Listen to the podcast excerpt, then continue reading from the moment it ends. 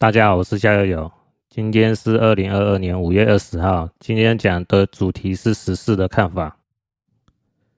先讲一下，上次我有讲到期货的部分哦，我要更正一下我的说法哦。因为上次我讲到是说我期货那时候买小台子是两万五千，然后大台子是十万，那时候一单位。呃，用期货的说法是叫一口，然后是两万五啊。然后我之后再上网查一下哦，就是二零二二年现在五月嘛，台股现在是一万六嘛，呃，指数就是一万六。那它的期货保证金呢，现在是小台是四万六。大台子是一万十八万四千块哦，所以跟我十三年前哦买期货做投机的行为来相比的话，将近差了一倍的资金啊哈，因为那时候我十三年前是两万五，现在是小台一四万六哦。呃，要更正一下说法啊，因为这个时间有点久了哦，就是十三年前做这种期货买卖。我我只我是以当时的印象来讲的啊，这可以证明是说哦，我还停留在十三年前那个印象当中。就是我从二零零九年哦，那时候赔了钱嘛哦，我印象中好像是跟银行借钱借了大概好像二十万。然后投入，呃，小台子好像是十三万还是十五万，那最后呢，好像赔了大概八万还是十万块，剩下五万块的时候，我想说说啊，我赔到剩下五万块，我就不继续做小台子了。然后金钱一赔到五万，我就立刻停损，就不继续投入下去了，因为我那时候我的心态已经出问题了。怎么这怎么说呢？就是说，做期货买卖或者是说股票之类的哈，这大家参考一下哦。就是你的心态呢要正确啊。怎么叫正确呢？啊，就是说你不能去借钱去做投资哦，或是投机，这都是一个大忌哦。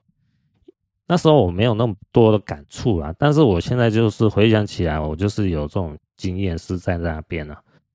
那就是因为是说，如果我用借钱来的话，啊，我的心态呢就会得失心很重。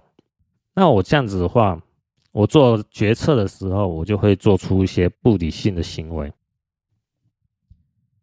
其实讲白了哦，你说的那种投资啊，或者投机啊，你的行为就只有两种，第一个就是买，第二个是，第二个就是卖。你什么时候要买，什么时候要卖。就这么简单，哦，但是问题是，你要在何时买，你要在何时卖啊？这又是一个学问了嘛。可是会影响到你做买卖的行为，就是你的心理因素。那当然背后可以讨论出一大堆什么，你的心理素质啊，还有什么决策啊，还有什么策略啊，哦，还有你的资金状况啊，哦，或者是什么呃家庭因素啊，哦，影响你的心理情绪什么之类，可以。讲一大堆啊哦，但是归根结究底还是在于心理因素最重要。心理因素一出问题，很多投资的或是投机的不理性行为就会出现。所以我建议大家是说，如果往后呃各位要做投资或是投机的话，是不能去借钱的哦，或者是说融资啊、融券啊，或者是说做期货哈要。呃，你要资金充足，就是说我有十口的资金，但是我只做一口。然后就比如讲，就是说我小台子哈，现在我如果是说买小台子的话，假设的话哦，那就是说我要准备四十六万的资金啊，因为一一口是四万六嘛，那我只下一口的资金就是四万六。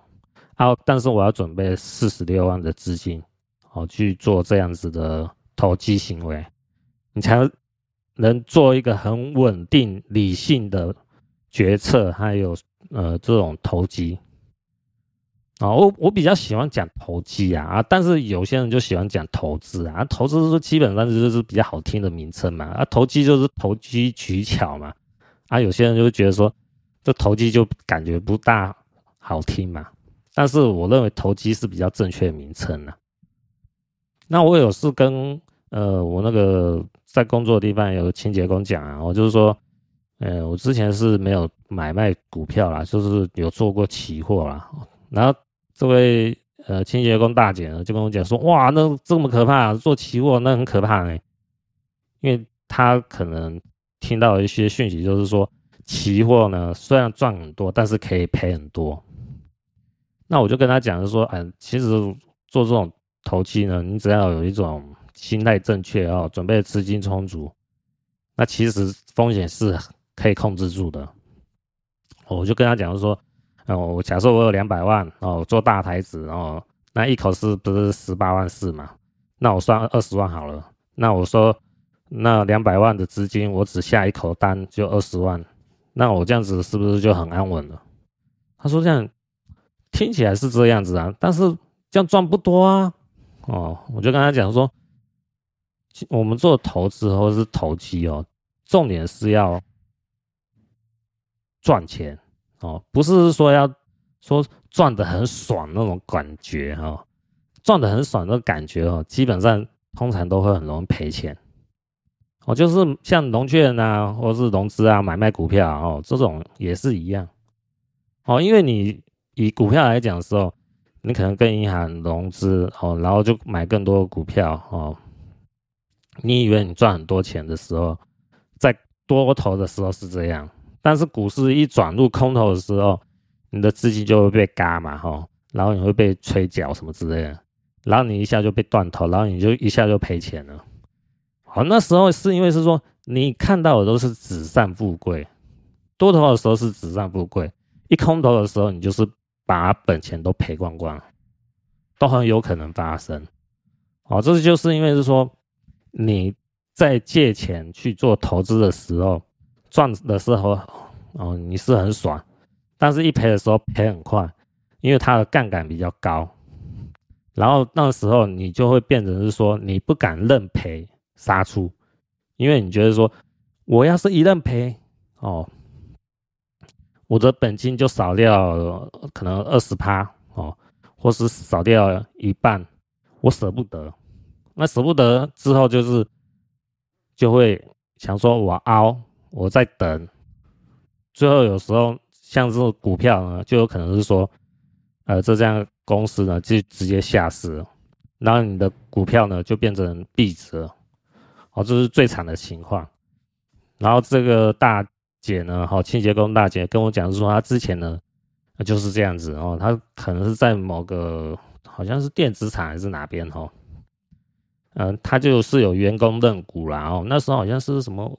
一股好像五十块还是怎样哦，然后她就呃员工认股买那个股票嘛哈，就但是他的公司之后好像去大陆扩产，扩产太快，然后好像经营不善就倒掉，然后他的股票就变成币值了。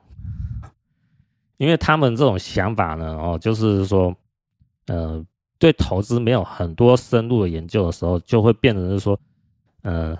赚钱的时候都很开心，赔钱的时候呢，就想说我再等等，哦，搞不好钱，呃，那个股股票价格呢又涨回来，我再把它卖掉，哦，我一定会那样子，哦，但是股票价格一直没有回到之前成本买入的那时候，所以一直等等等等到最后就吓死了，哈，这个就是分享给大家哦，就是说股票投资啊，或是期货啊，哦。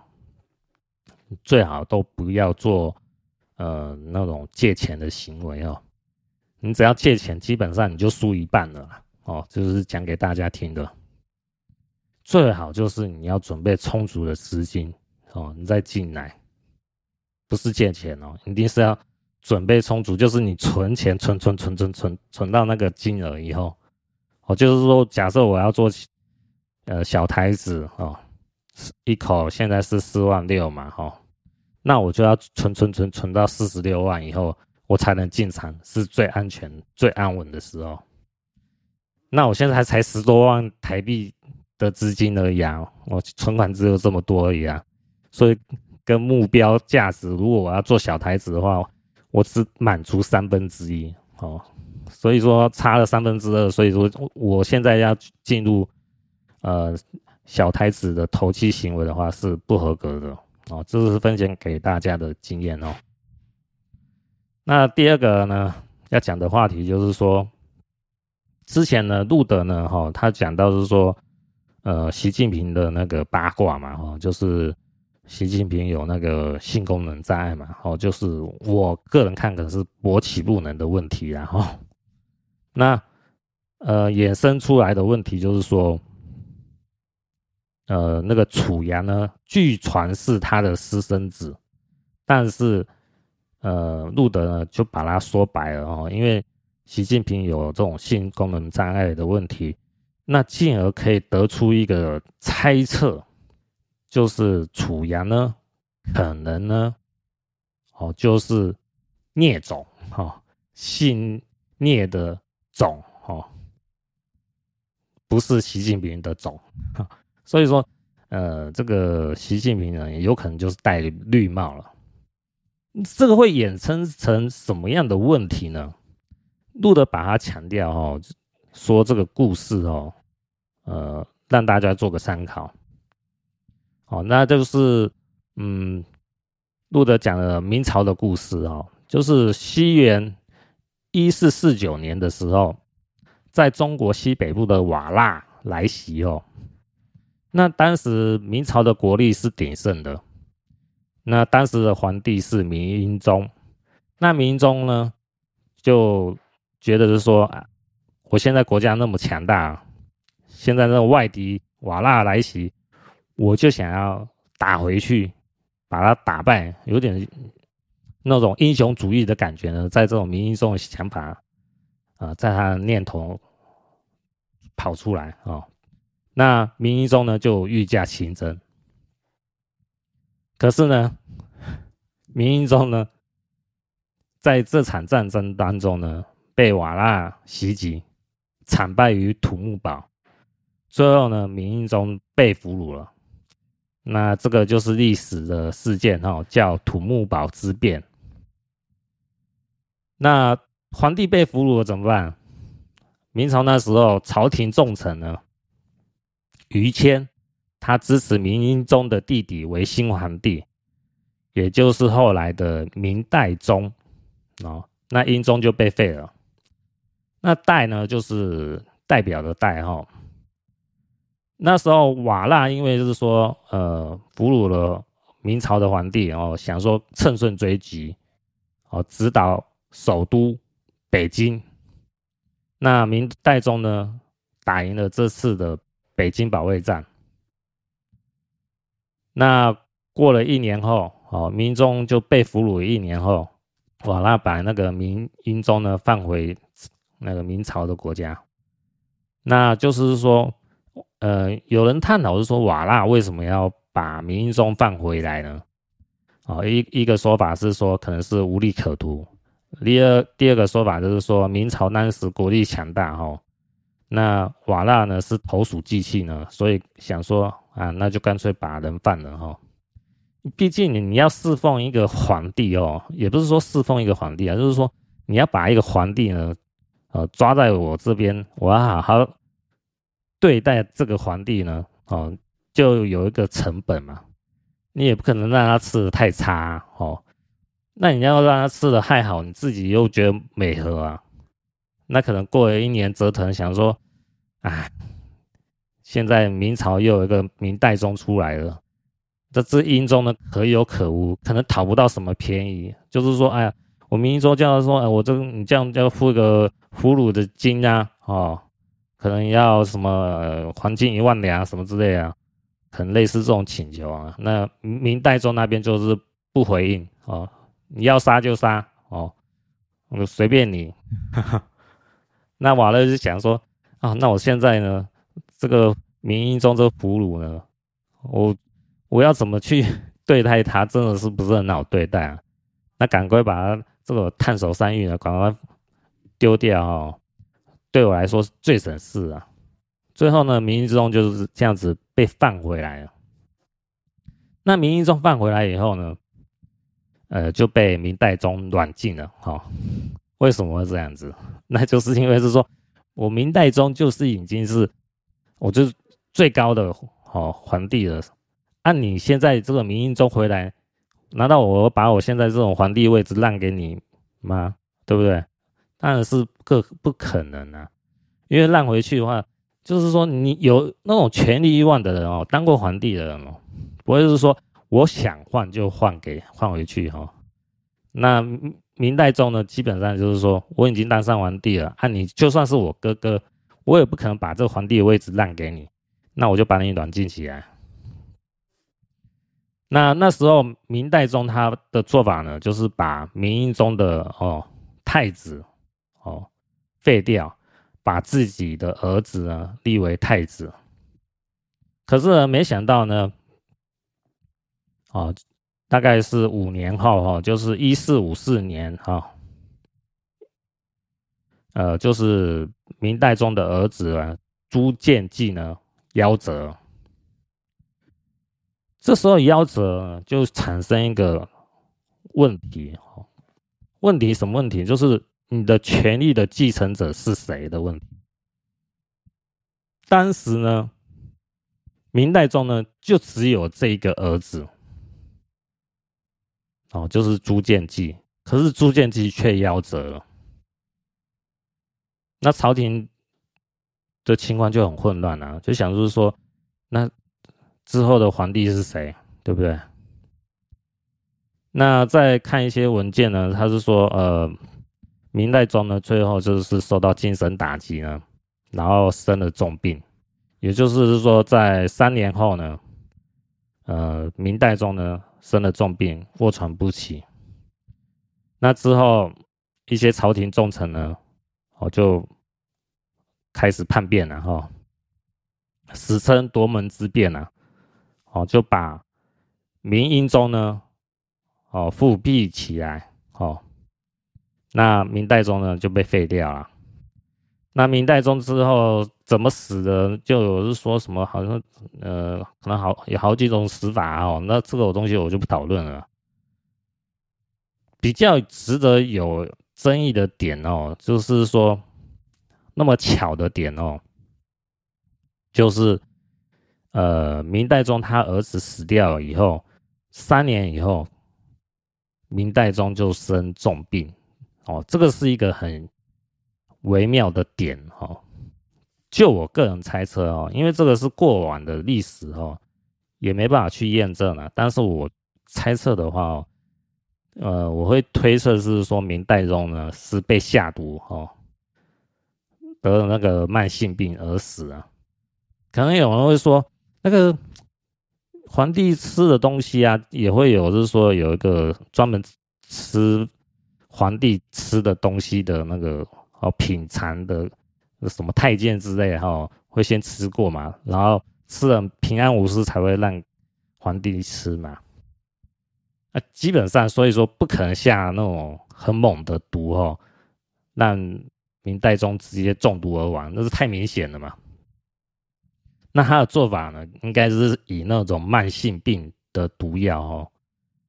那慢性病的毒药有一种做法，我是认为会比较安稳啊。我就是说，哎，如果要让明代宗生重病的话，那就是说，放那个毒药的量呢，哦，就是很很剂量很少，长期下来，哦，那对呃那个病人的影响会很大。那你就算是有那种试吃的那个太监在吃呢，基本上你太监吃吃完以后，他还可以再吃类似的那种解毒药搭配下去就没事了。那当然不是不一定是说那个四次的太监之类是配合起来要毒死明代宗，有可能是说你四次的太监吃了那个微薄的毒药以后，然后。又有人巧妙给他是说，那个太监又喜欢喝茶，那在喝茶的当中，又配合那个解药给那个太监吃，所以会造成的最后是说，试吃的官最后没事哦，因为他那个可能吃了毒药，慢性的毒药以后，又再吃了呃人家送给他那个茶叶，又有解毒药，吃下去就没事了。但是明代中呢就不一样啊，他长期吃那个慢性毒药，就有可能累积到三年后就得了重病。就随时就会死。那为什么要下毒杀死？呃，明代宗，我个人看法就是说，因为他已经没有后代了，没有后代的话，基本上人家就会想着说，那我干嘛要跟着你？哦，跟着你就没有出路啊，对不对？哦，跟你跟着你以后，我那下一位皇帝呢，搞不好就又是呃谁谁谁哦，或者是说呃明英宗又回来了。那我要是说一直跟着你这种明代宗的话，你挂掉以后，那明英宗起来，那不就把我也一起清算掉吗？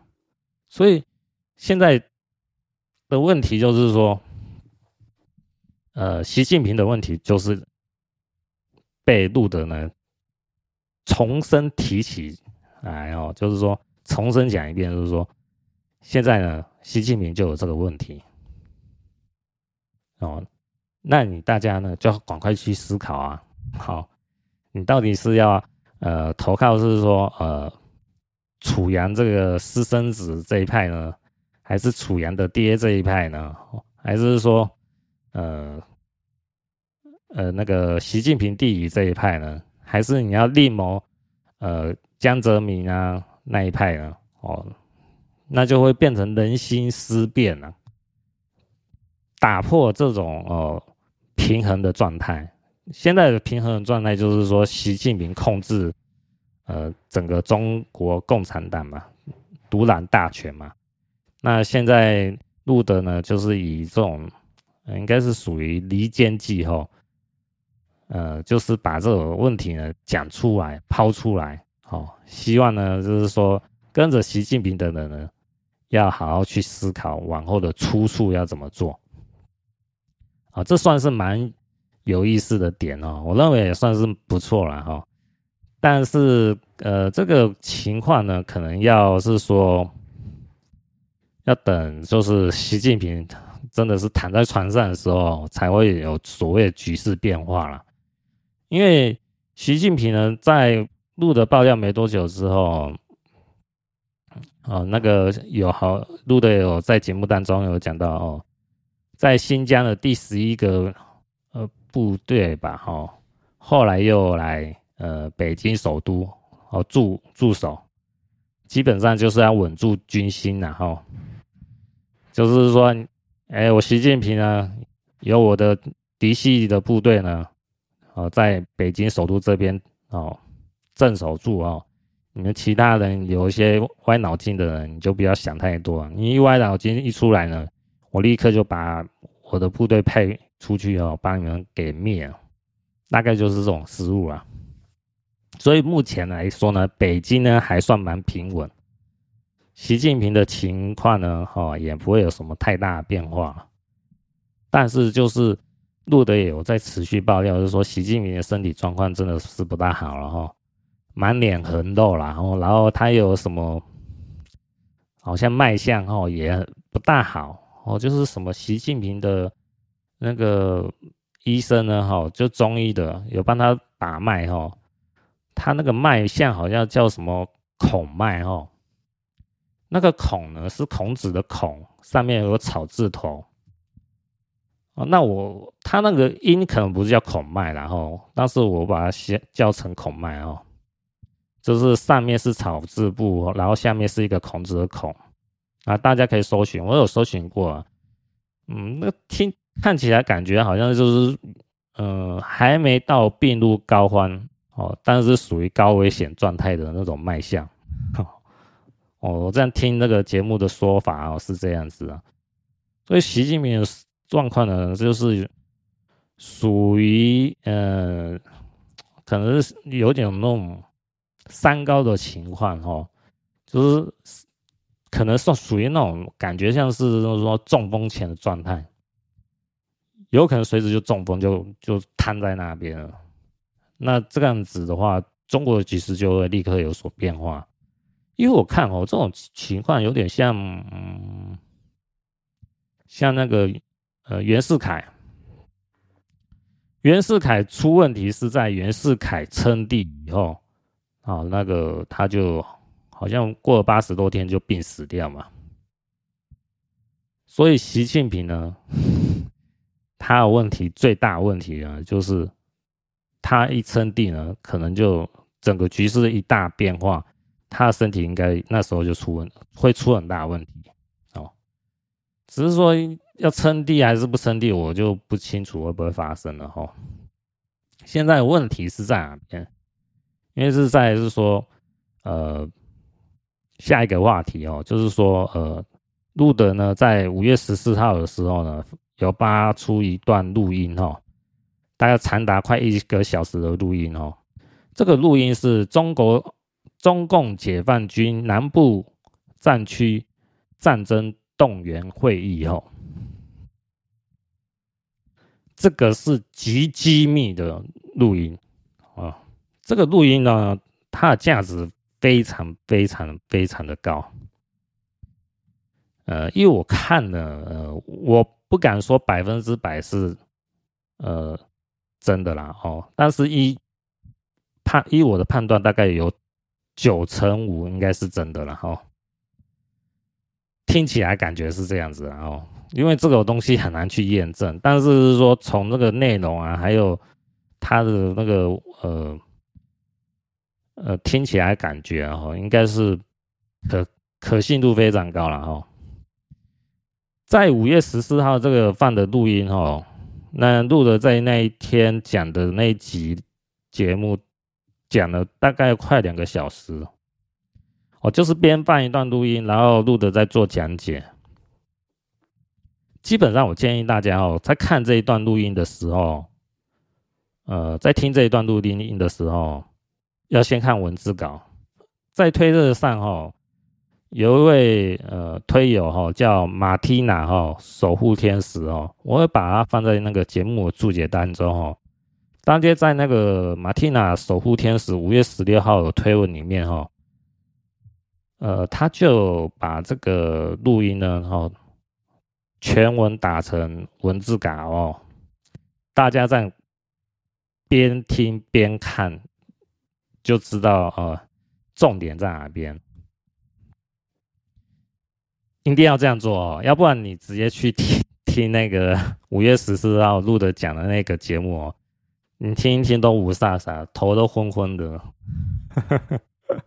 一定会是那样子啊！我那一天听的感觉就是这样子，哦。那为什么听到雾煞煞，或听得我昏昏沉沉哦？因为是说路德呢，呃，还有我自己的感觉哈，就是这样子哦。就算是说已经是极高机密的哦，这个中共军方的呃会议哈，他们讲的话呢，还是文绉绉的，还是讲那个文字游戏。当然，它里面有，呃，讲的内容呢，有隐含的含义在里面。但是，如果你只是观听或是观看这个文字稿呢，你如果不是局内人的话，哦，也就是说，你了解中共这个体系的运转，哦，中共的思维是怎么样的人？你不是这种人的话，不是你不是局内人的话，你光是只是看或是听这个文字稿，呃，你是感受不到它的重要性的。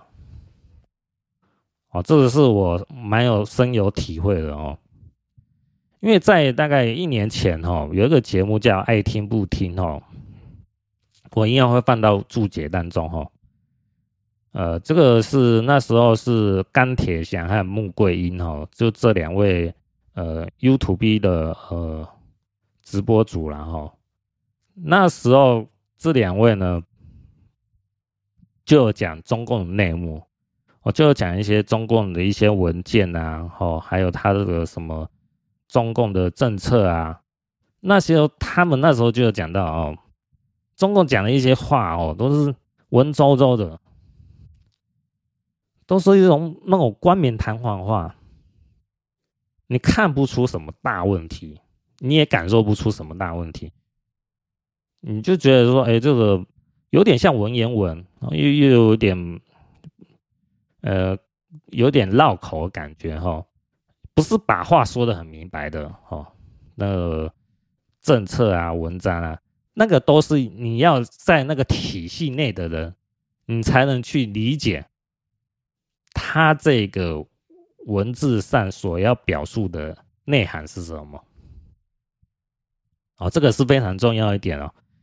因为这个就有点像那个，呃，江湖算命的哈，讲的黑话，然后就是我之前有讲到什么那个江湖重谈嘛，哦，就是你内行人之间呢，都会讲一些黑话嘛，然后会测试看你懂不懂这个黑话嘛，你不懂这个黑话呢，你就会被被我糊弄住，然后被我骗，然后被我坑，哦，就是这么简单。那中共呢，讲这这些话，嗯，能。比较冠冕堂皇啊，就是黑话。那他这些黑话呢，就是讲不好听啊，他就是要撇清责任的、不负责任的话。但是他的话中呢，又隐含了某种目的。只有你在这种体制下的人呢，你才能理解他的话是指指什么意思。比如讲呢，我是一个那个土匪流流氓的头子呢，我讲的是说，哎。你们要跟人民呢好好的沟通、协调、互动、爱护人民哦，类似这种话哦，讲给我的那下面的土匪，呃呃一一般的那个群众、哦，就是那些那个那些杀人不眨眼的那些杀人犯们哦，你要讲给这这种话讲给他们的听。那我如果我们外行人呢，一听就想说，哎，这个这个土匪流氓的图头子呢，哈，我讲的话还蛮有，还蛮 OK 的啊，没什么问题呀，哦。可是呢，我的这些呃，我的这些徒子徒孙啊，哈，这些杀人犯啊，就听得懂我讲的话是什么意思？那我讲的话是什么意思啊？我说是要呃。跟人民沟通、协调、互动，那其实这句话的意思是什么呢？哦，在外行人听就是表面上文字的那意思，但是在内行人哦，就是在局内人听哦，就知道哦，这些土匪流氓杀人犯了，就知道我讲的这句话的意思呢，就是抢钱、抢粮、抢女人，然后就。不择手段，好，就是这个意思。好，所以我们如果要去看待这个所谓中共解放军南部战区战争动员会议呢，你的思维呢，你不能以表面上的文字去揣测，你的思维呢，要以邪恶，哦，邪魔歪道。哦，这种魔鬼的思维去思考，你才能去了解这一段文字的内涵是指什么。讲白了，就是要这种思路，你才能想得通啊。哦，因为这个我蛮有深有体悟的哦。为什么这么讲呢？因为我学八字的时候呢，那我师傅有讲那个口诀嘛，哈。那口诀的内容哦，就光是第一句好了。哦，呃，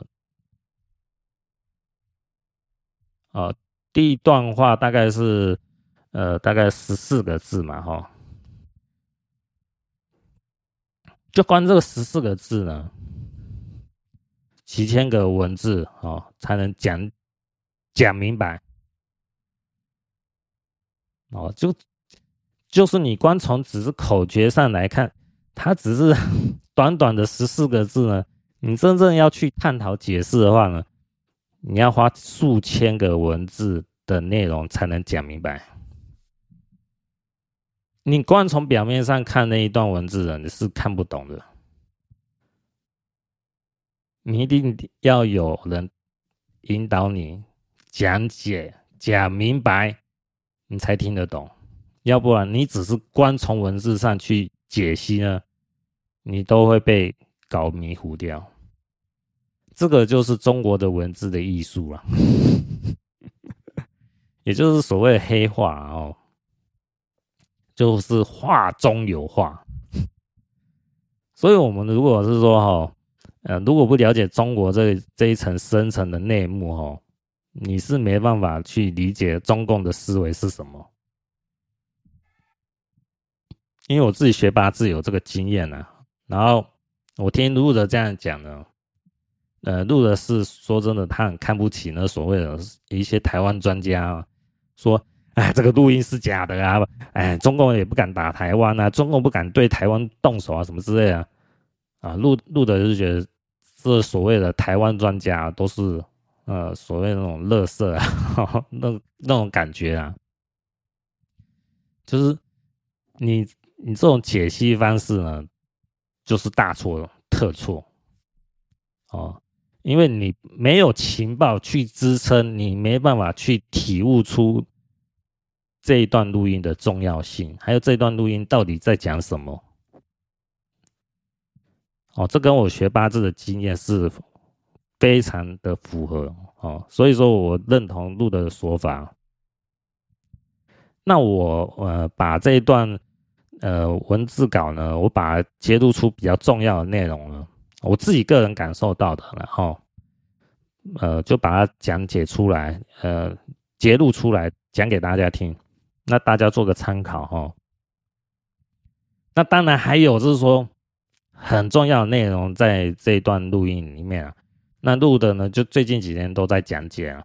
那我觉得说，如果你要了解中共深层的内幕哈，就是这段会议。到底在讲什么？你还是要听录的节目哈。那我先讲解我自己节录出来的重点哈。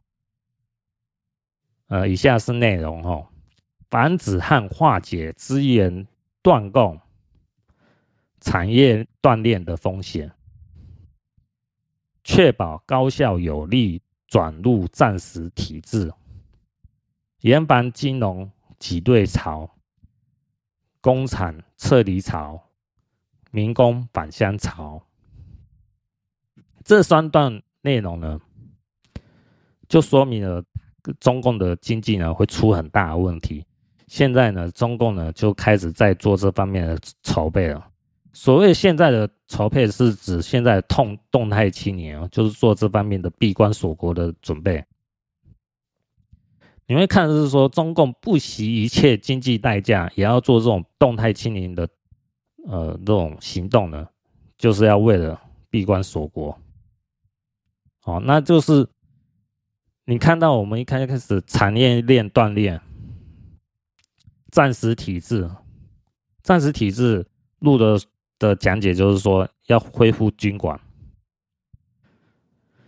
那严防金融金融挤兑潮。就是你经济，呃，就人民币可能会大幅贬值，变成废纸哦。那但基基本上，你的人民币也没就没屁用啊。工厂撤离潮，就是你现在外国台湾投入在中国的工厂设备呢，你也不用想说能顺利撤出去哦。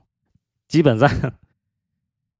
过去二三十年投入在呃中国的工厂呢，已经被锁死在中国了哦，只能进来不能出去，资金也一样，资金一进来，中共这个国家，你就别想要说换成美元换出去了。哦，那民工返乡潮呢，就是 他不让这些哦。呃，假设是说在广东呢，或者工作的一些呃民工呢，你要持续工作下去哦，你不能说不干就不干哦，因为现在国家进入非常状态的时候，要维护这个国家呃正常的运转呢，哦，就算你认为现在已经是进入战时的状态呢，呃军队管制的状态呢。你也不能说想要回家就回家，你还是要持续工作下去。那从这三段内容，我们可以知道未来哦，应该是不久未来哦，我觉得说今年就可以看到啊，哦，中共的情况就是会越来越恶劣。那我昨天 晚上的时候，呃，在吃呃下班嘛，我在吃饭的时吃晚餐的时候，我就看到一个新闻，就看到我就笑出来了。哦，那我看到那个新闻是讲那个台湾的一个艺人嘛，老艺人嘛，哦，李立群嘛，他想 他说，呃，当上海解封的时候，他想要回台湾退休回来。呵呵呵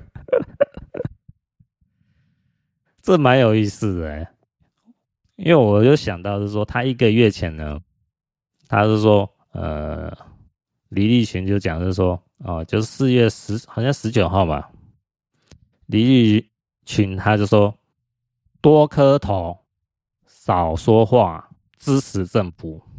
哦，一个月前哦，李立群是这么讲的。那一个月后呢，他可能真的是哦，被这个封城关到怕了，哦，就是说我这从二十一岁呃出社会到现在七十岁都还蛮平稳的。那我想我现在也要回台湾退休哈，种种菜啊，养养猪啊。呃，有听过我前面几集的人哦，就知道我是觉得说。嗯，他能顺利平安回台湾呢，哦，就很大的福报了哦。嗯，能不能顺利回台湾，真的是很难说了。我只能这么讲啊。想讲到这哦，就让我想到是说，哦，那之前单位老哥啊，哦，嗯，他就是比较亲共的人嘛。我就把这个录的讲的一些话内容啊，哦，放给他听啊，他听了以后就很不以为然啊，他就跟我讲说，听听看就好啦，哦，你听这些有什么用？那时候我是想不到要讲用什么话来回他了，哦，可能就是没有那个缘分讲解出来了。但是呢，我事后回想这一段内容呢。呃，听录的节目的内容有什么用哦？它有很深一层的那个用途啊，是看你能不能去体会出来啊。哦，这怎么讲啊？如果李玉群之前就有听过录的节目啊，他会去中共那边继续接下那个什么艺人的节目啊，或是演艺的。内容啊，对吗？是不是？不会嘛？潘丁就直接放弃嘛，已经拒绝嘛。那他现在就不会受苦了，是不是？那现在呢？单位老哥他呛我这句话呢，那时候我就想到了。我那时候前一几天呢，他呛我这句话之前几天，我就有跟他讲，就说，你现在你那个老婆哦，回大陆哦，照顾他的外孙啊哦，我说你可以劝你老婆早点回来哦，因为现在大陆局势呢不是那么稳定哦，你让他回家哦，回台湾哦，会比较好一点呢。哦，这个单位老哥呢，就跟我讲，就说，嗯，我要是这么讲的话，我又怕伤害到他们母女之间的感情。哦，单位老哥的老婆哈、哦、的女儿呢，不是单位老哥生的、哦，是单位老哥的老婆的前夫哦，是呃，在中国大陆生的小孩了。那是没有把这个女儿呢带到台湾来哦。那现在是因为他这个女儿呢，呃，在中国大陆要结婚生小孩了，啊，请他这个单位老哥的老婆呢，哦，就是他妈妈呢，回中国大陆照顾小孩，哦，就是陪产啊，还有带小孩啦。那我是劝单位老哥呢，嗯，就是说跟你老婆讲的是说，这种这种现在看这种上海局势，就是已经很不妙嘛。啊，你让你老婆早点回来不是好一点吗？哦，我说你这样子做哈，他你这个你老婆听不听呢是他的事情，但是你讲出来以后，你有做到，你也尽了你丈夫的责任。哦，因为这个单位老哥的老婆呢，嫁给单位老哥有大概应该有二十年了。他们夫妻之情也起码也有二十年了。哦，你身为一个男人，哦，你也要尽到一个丈夫的责任嘛。你已经有听说过这方面不妙的讯息吗？你要讲给在中国大陆的老婆听吗？就是当然不会把话都讲明白，讲明白那他老婆就就会可能会出问题啊。可以委婉的是说，劝他老婆回台湾嘛。啊，单位老哥就妇人之仁，他说啊，我要是这么讲的话，我伤害他们父母女之间的感情。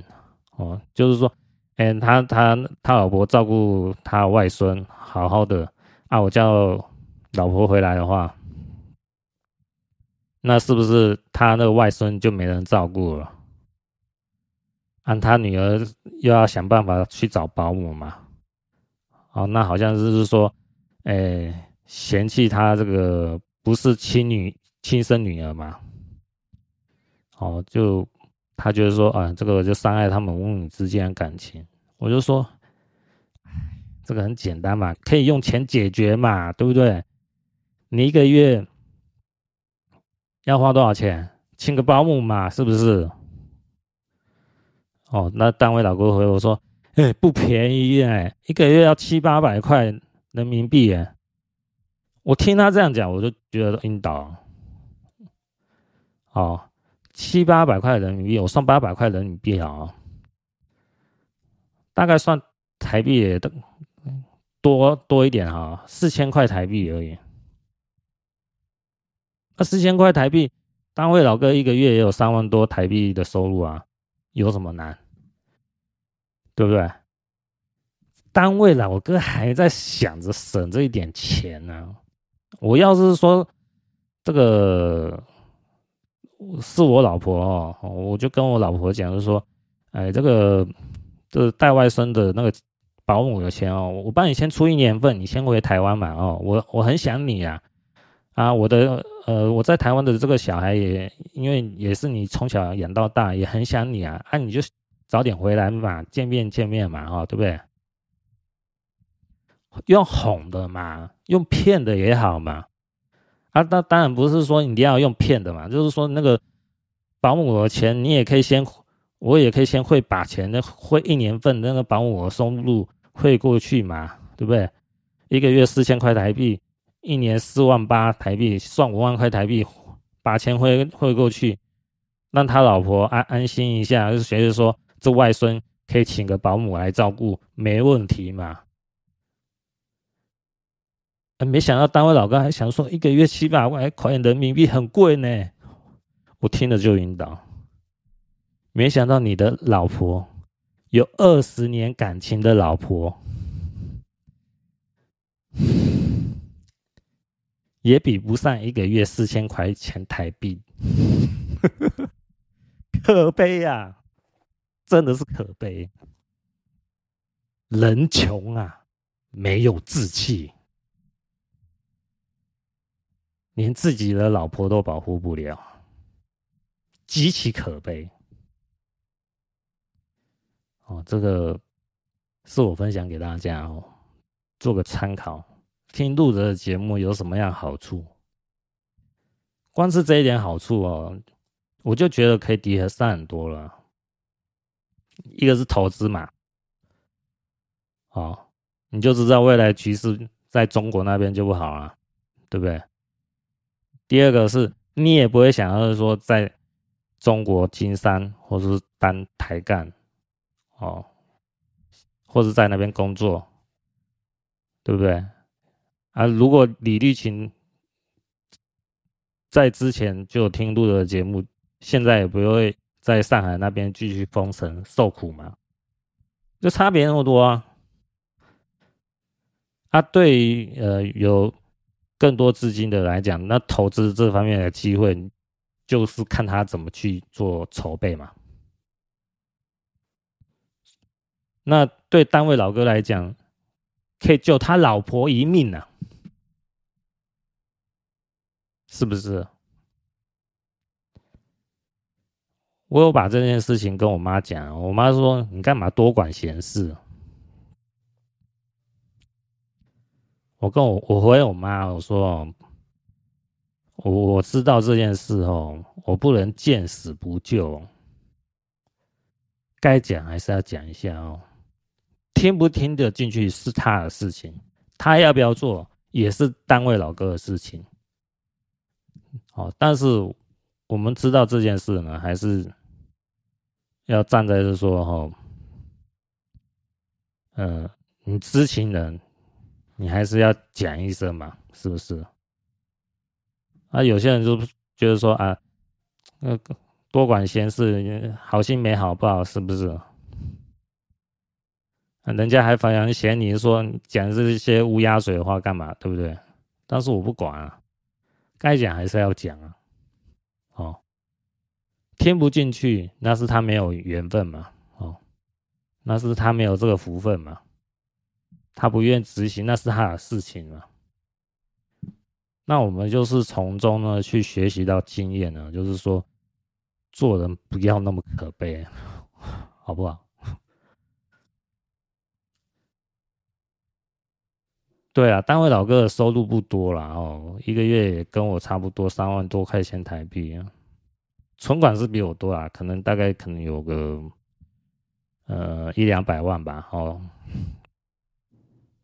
他的存款应该多我十倍了，但是我是没想到单位老哥的眼界那么低啊，我想着说哦，我我现在存款十万多块钱，我老婆回大中国大陆。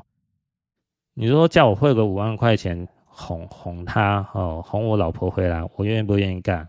一定干的嘛，对不对？这还用讲？我还会说算计说一个月七八百块钱，好贵哦，人的眼睛不要那么可悲，好不好？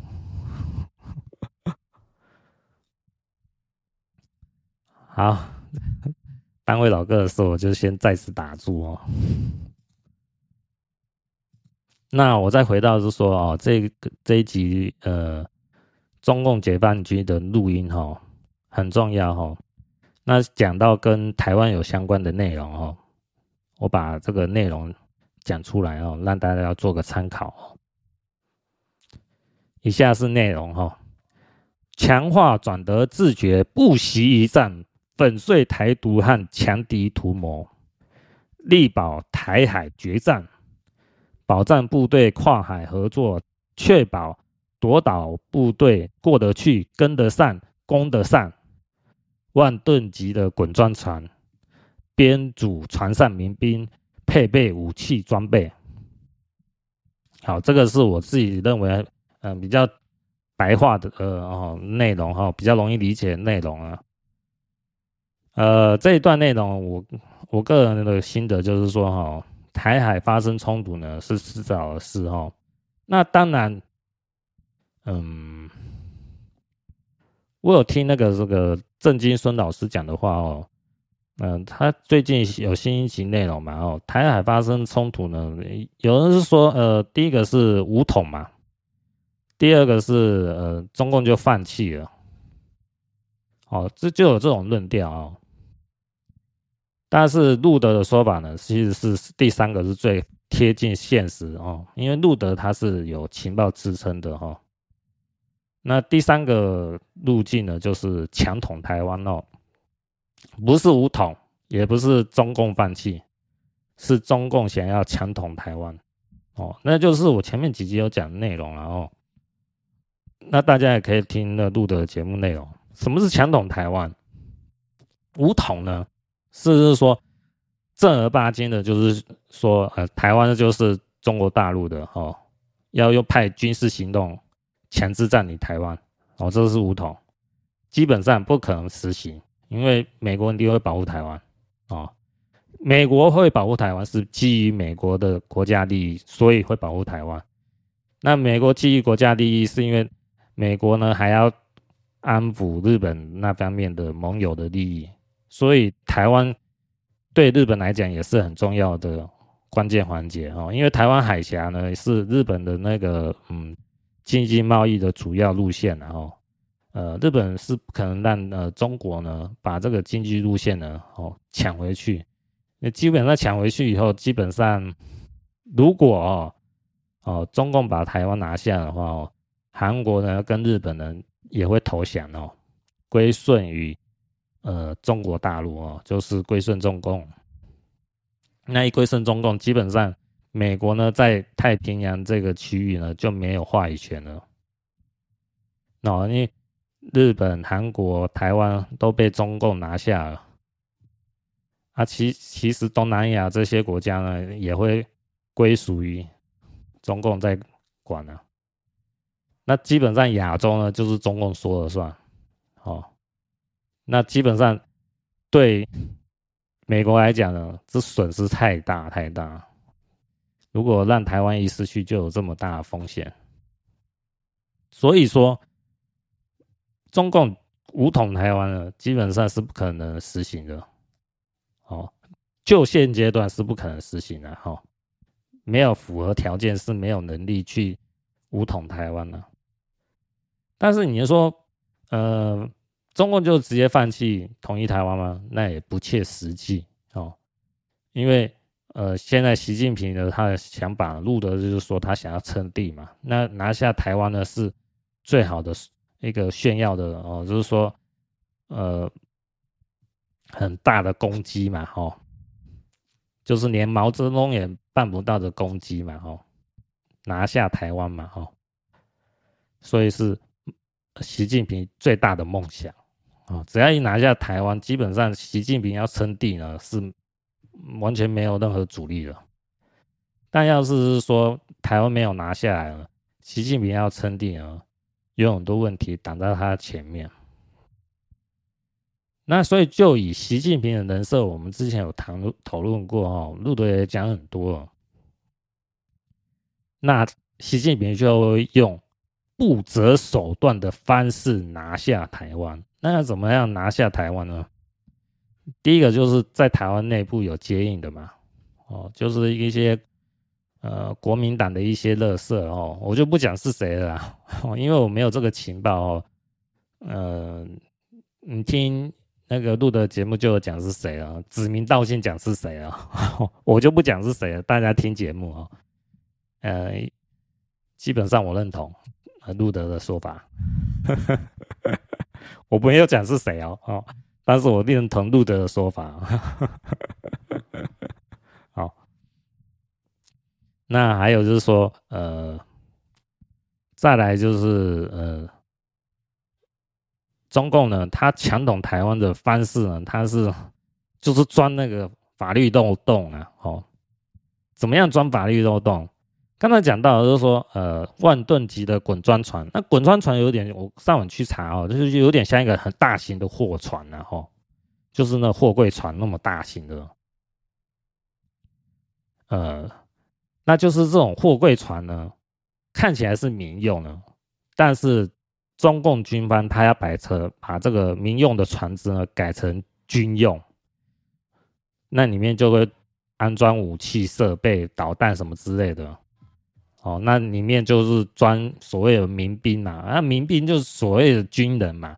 但是表面上他还是表现出来，我那里面的人是呃渔工啊，哦渔民啊，哦一般老百姓啊，实际上都是军人啊。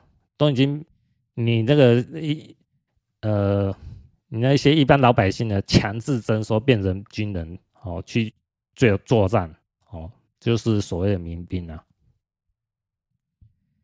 那这个漏洞是在哪边？因为变成说，呃，中共呢就知道是说，如果跟美国硬干呢，一定是硬干不了赢的哦，一定输嘛。但是呢，中共呢就 想这个钻法律洞洞，就是钻美国的法律洞，就是说我用民用的船只呢，你美国就不敢去打他啊。哦哎，那我用这个民用船只呢，去包围你美国的航空母舰啊，或是包围台湾啊，或是包围日本啊，你美国呢，哎，找不出方法来应付我。很多中国就是往这个邪魔歪道的方向走嘛，因为你你美国看到就是说，哎，这是民用船只的货柜船，几百艘船，呃，在我航空母母舰面前出现了。我是不是能，把它击沉？不能啊，因为美国法律不说你不能用这军队直接攻击民用的船只啊，对不对？哦，那你这个航空母舰是不是什么都做不了的时候，那那民用船只哦，就是中共的那种伪造的民用的船只，步步进逼航空母舰的时候，那发个导弹啊，或者什么之类鱼雷什么之类，都那不就把你这航空母舰击沉了？对不对？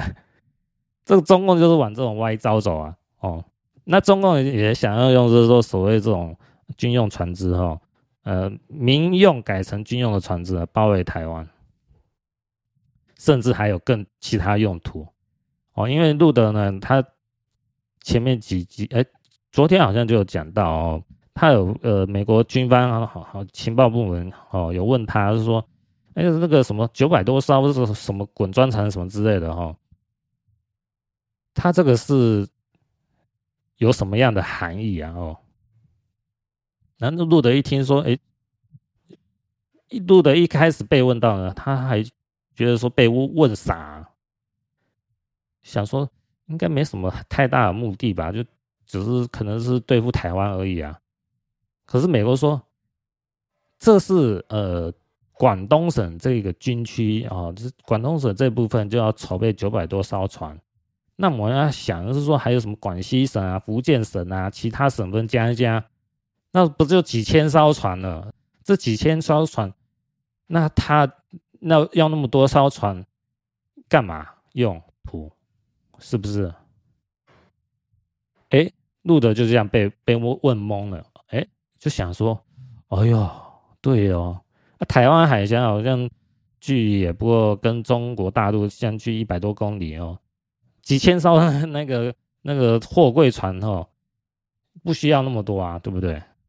那这个就所以说几千艘货柜船都那么改成军用的话，它一定还有更大的图谋嘛，那就可能会发动去威胁日本啊，威胁其他东南亚国家。